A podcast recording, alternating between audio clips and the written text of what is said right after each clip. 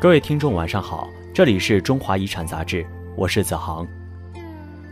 今晚要为大家带来的夜读是《晋府治水工程名不就》。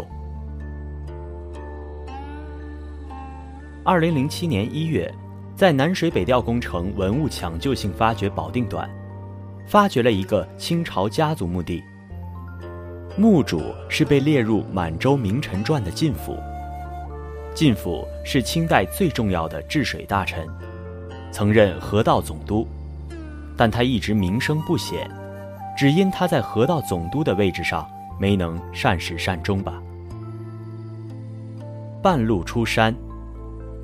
康熙十五年，黄淮病长，江南财富重地被淹，运河停运，康熙心急如焚，他下决心对黄淮进行全面的治理。于是，同年十月，他预定了新任河都、大学士明珠推荐的安徽巡抚靳辅。靳辅，字子元，汉军镶黄旗人。他学历不高，官学生出身，但做过国史院编修，并转修过《顺治皇帝实录》。后来历任内阁中书、内阁学士和安徽巡抚，历来颇有政声。晋府受命后，即刻赶赴官署上任。到任时正赶上黄河泛滥，他迅速投入了工作，进行实地勘察，获取第一手水文数据资料，又遍寻历代治河论著，讨论总结先人得失利弊，决定将治沙作为治河的重点。最终，晋府呈上了治河工作规划，经理河工八书。根据这一庞大而周密的工程计划，光首期工程就要花费白银二百余万两，国库难以承受，因此计划遭到了强烈反对。晋府不得不对方案进行必要的调整。经反复筹帷、再三勘阅后，于同年十二月呈上了修改后的八书。康熙十七年正月，新方案终获认可。朝廷支出二百五十余万两工程费，限期三年完工。于是，一个有清以来最大的水利工程动工了。工程负责人靳辅开始没日没夜地奔波于各省河工第一线。工程不易。自康熙十七年至二十年，靳辅共完成了导黄入海、改移清口等六大工程。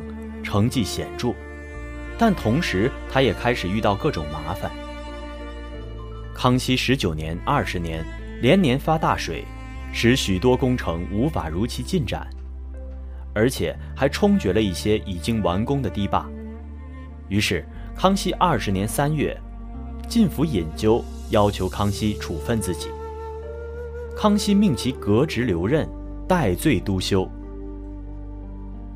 正当晋府要大展拳脚的时候，另一位治河名臣正在酝酿与晋府重开治河方略之争。这个人叫于成龙，是康熙朝最为著名的清官。康熙二十三年，康熙第一次南巡，亲自考察河务。考察时，他亲自提出了挑浚黄河入海口的设想。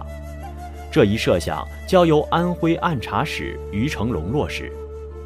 而晋府却坚决反对这一方案，他认为这会发生海水倒灌的灾患。为此，康熙专门召开了廷议。廷议双方意见难分高下，康熙私下里是偏向于成龙一方的，但他不急于表态，而是再次派出钦差到淮安、高邮等处实地调研。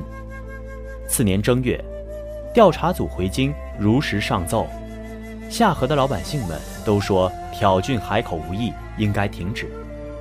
康熙也只好暂停挑浚海口的工程。靳辅和于成龙的矛盾就此结下。没想到这一矛盾后来竟被人利用，成为了朋党斗争的导火索。死于党争。康熙二十七年春，有御史上书弹劾靳辅糜费钱粮，治河无效。岛府风潮再起，康熙同时召回靳府与已升任直隶总督的于成龙，召开了廷议大会。靳于二人当众停电。停电后，康熙一边派出钦差前往河工前线调查真相，一边迫不及待地就将靳府革了职。后来钦差回奏，靳府所言确实，于成龙陈奏有误，但这一切已经晚了。晋府的丢官有着深刻的原因。首先，晋府在与于成龙的对立中失去了康熙的支持，晋府没有读懂康熙对开郡黄河入海口的执着，辜负了圣心。其次，晋府成为了党争的牺牲品，他在关键时刻站错了队。康熙这个时候正在打压明珠的政治势力，而晋府一直被视为明珠一派。康熙为了打击明珠一派。无论如何，也要罢了晋府的官。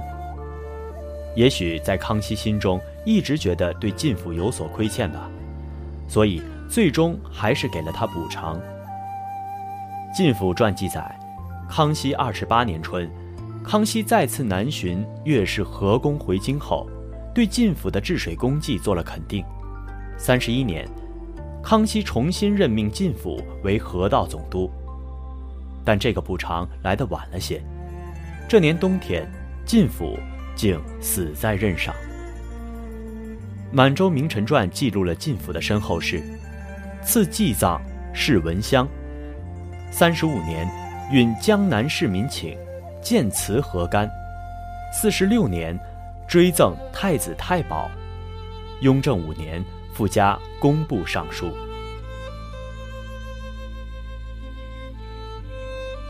本文出自《中华遗产》杂志，二零一零年第十一期，作者胡忠良，稿件整理，西瓜吃在牛背上。